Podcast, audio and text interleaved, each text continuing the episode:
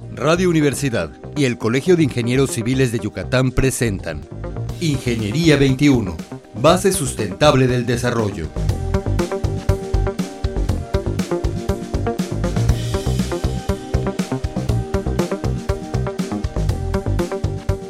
Muy buenos días, estimados radioescuchas. Bienvenidos a nuestro programa Ingeniería 21. El día de hoy nos, nos encontramos con el ingeniero Zenón Medina Domínguez. Buenos días, ingeniero. Muy buenos días, Teresita. Y nuestro tema va a ser las construcciones pesadas, urbanas e industriales. El ingeniero es un especialista en esto.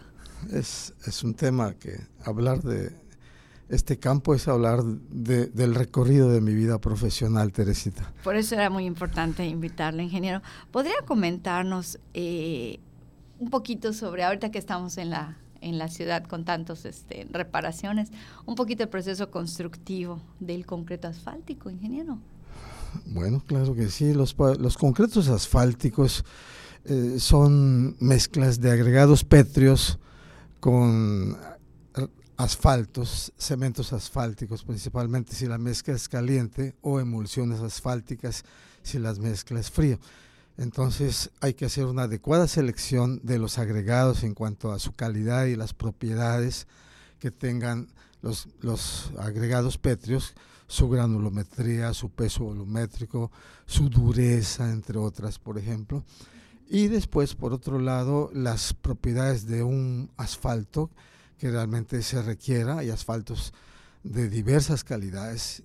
Eh, hoy han entrado al mercado asfaltos de grado, se llama PG Performance Grade, o asfaltos modificados con polímeros. Entonces, son asfaltos que ante el tránsito creciente se requieren las mezclas asfálticas. Estos pavimentos o estas mezclas se usan los pavimentos flexibles. Son, eh, se emplean eh, realmente aquí en el área urbana se está empleando mucho y son muy confortables si están adecuadamente hechos. Y los otros pavimentos son los rígidos, los que llevan concreto hidráulico, cemento hidráulico. Los que vemos blancos, nosotros los que no somos especialistas en, en, asfalto ¿no? y en concretos. Así es. Y bueno, este tipo de construcción es construcción pesada. Es un, cae dentro del área de construcción pesada porque realmente se emplean en la producción de agregados equipos eh, de, en donde el peso es importante y además el costo es importante, el costo horario del equipo y el costo, eh, digamos, directo. Eh, es un renglón que, que, cuenta mucho a la hora de determinar los costos de una obra. entonces él habla de construcción pesada justamente por el equipo por el equipo que requiere este tipo de construcción. Sí, hay equipos que, este equipo pesado y se diferencia, por ejemplo, de equipos ligeros. En una construcción puede haber un vibrador, un equipo de corte, claro. equipos manuales que son o vehículos, camionetas, por ejemplo, o automóviles. Okay. Ingeniero, y en el contexto urbano, eh, además de, los pavimentos y de las calles, ¿qué otro tipo de construcción de tipo pesado podríamos hablar? Yo, yo veo en el área urbana, por ejemplo, ahora edificaciones eh, elevadas, edificios y, o, digamos proyectos realmente que, son, eh, digamos, de gran importancia en cuanto a, su peso, hoteles, edificios, plazas, y estas edificaciones también eh, es una mezcla de construcción pesada con la construcción urbana. Eh, digamos, hay equipo pesado, grúas que elevan o, equipos que lanzan el concreto o manejo de, eh, grúas para las traves metálicas o las traves, digamos, ya, ya presforzadas. Entonces, es un equipo que también tiene riesgos. Entonces, hay que cuidar mucho el manejo adecuado. Los puentes, por ejemplo, los pasos superiores tienen vigas de diversas longitudes y muy pesadas que requieren para su transporte, por ejemplo, equipos eh, eh, dobles, eh, bien llevados y su manejo, su izaje también. O sea, la construcción pesada es delicada, es, es una clasificación importante y sí se da en el área urbana. Entonces hay una preocupación muy grande que realmente en, en estas obras pues haya un control adecuado para evitar eh, accidentes. Ingeniero, ¿qué este, en control de calidad requerimos para este tipo de obras? ¿Qué debemos de hacer como ingenieros o, como ciudadanos también que deberíamos de observar en este control de calidad? la calidad es sinónimo de durabilidad. llevar el control de calidad de una obra es apegarse a un proyecto con sus normas y sus especificaciones precisas. Como está en el papel, así debe construirse para que la obra esté garantizada en su estabilidad, en su seguridad, en su inversión. Entonces, el control eh, ya es una labor normativa que, conviene llevarse en las obras. Cuando no se lleva, eh, realmente hay mucho relajamiento y no se, y, no se esperan realmente los deterioros, las fallas, que pueden ser ligeras, funcionales o bien fallas estructurales, que son que, eso no es deseable nunca. Claro, no. la otra parte del control es una verificación, o sea, llevar eh, en, el control hay intensidades de muestreo y de ensayos ya definidos. Okay.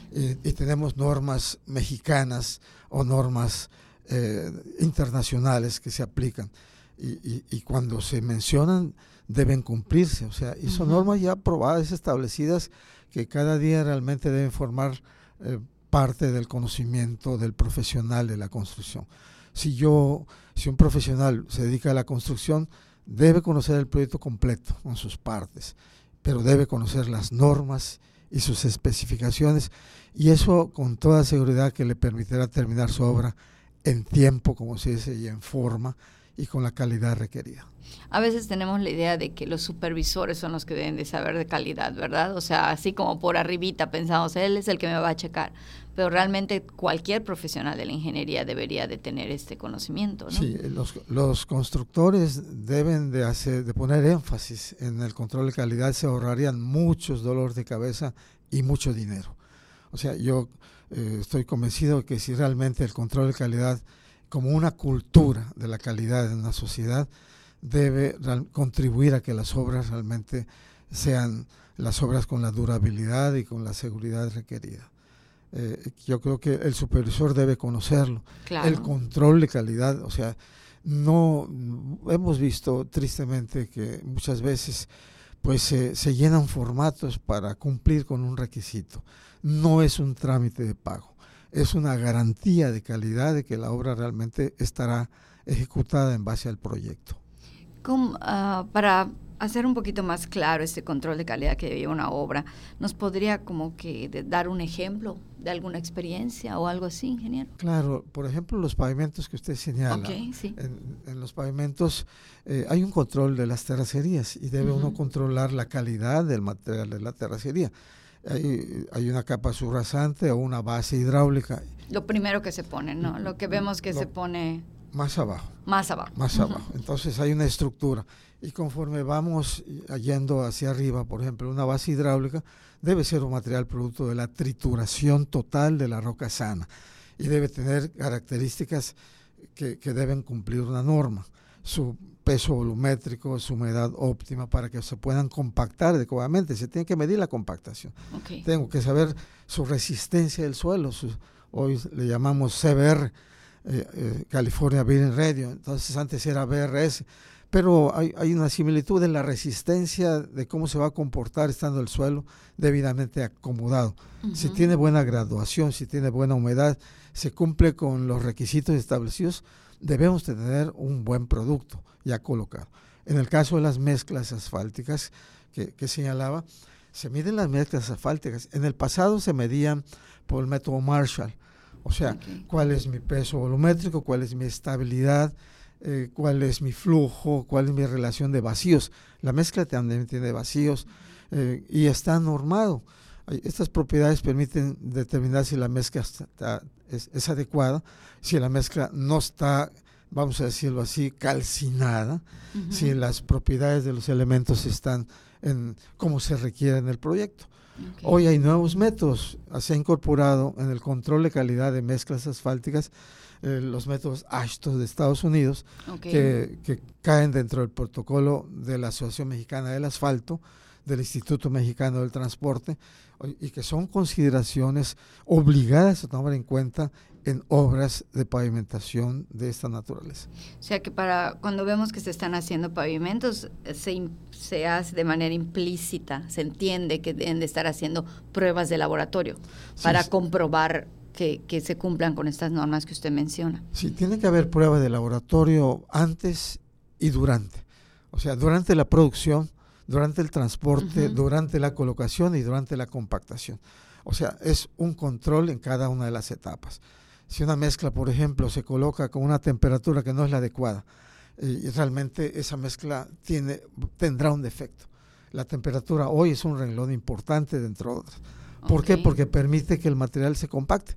Ya, ya los materiales que nos entregan hoy de estos asfaltos que, que he señalado especiales requieren compactarse cuando menos a 140, 148 grados.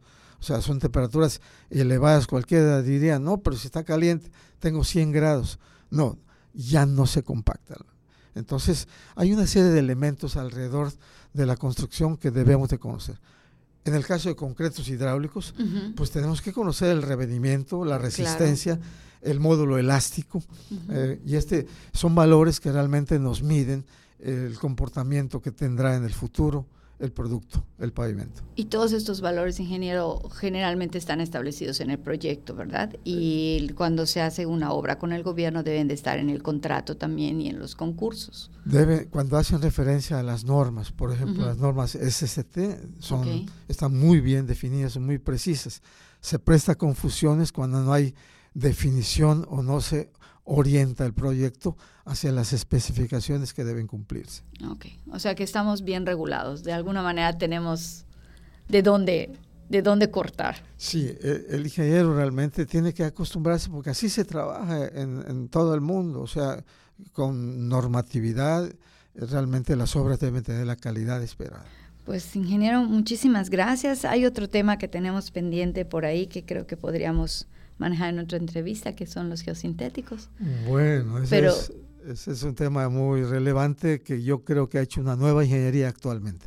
Creo que lo vamos a tocar en una nueva entrevista. Muchísimas gracias por el día de hoy, ingeniero. Gracias por su presencia. Gracias, Teresita, a, a, ti, al colegio, a Radio Universidad. O sea que estoy muy agradecido por esta oportunidad de, de pues ahora sí, de expresar y promover y difundir el conocimiento en este campo. Pues muchas gracias, ingeniero. Muchas gracias, estimado de Radio Escuchas. Nos despedimos por el día de hoy. Muy buenos días. Ingeniería 21. Base sustentable del desarrollo. Producción Radio Universidad y el Colegio de Ingenieros Civiles de Yucatán. Teléfono 925-8723. Correo electrónico ingciviles.prodigy.net.mx.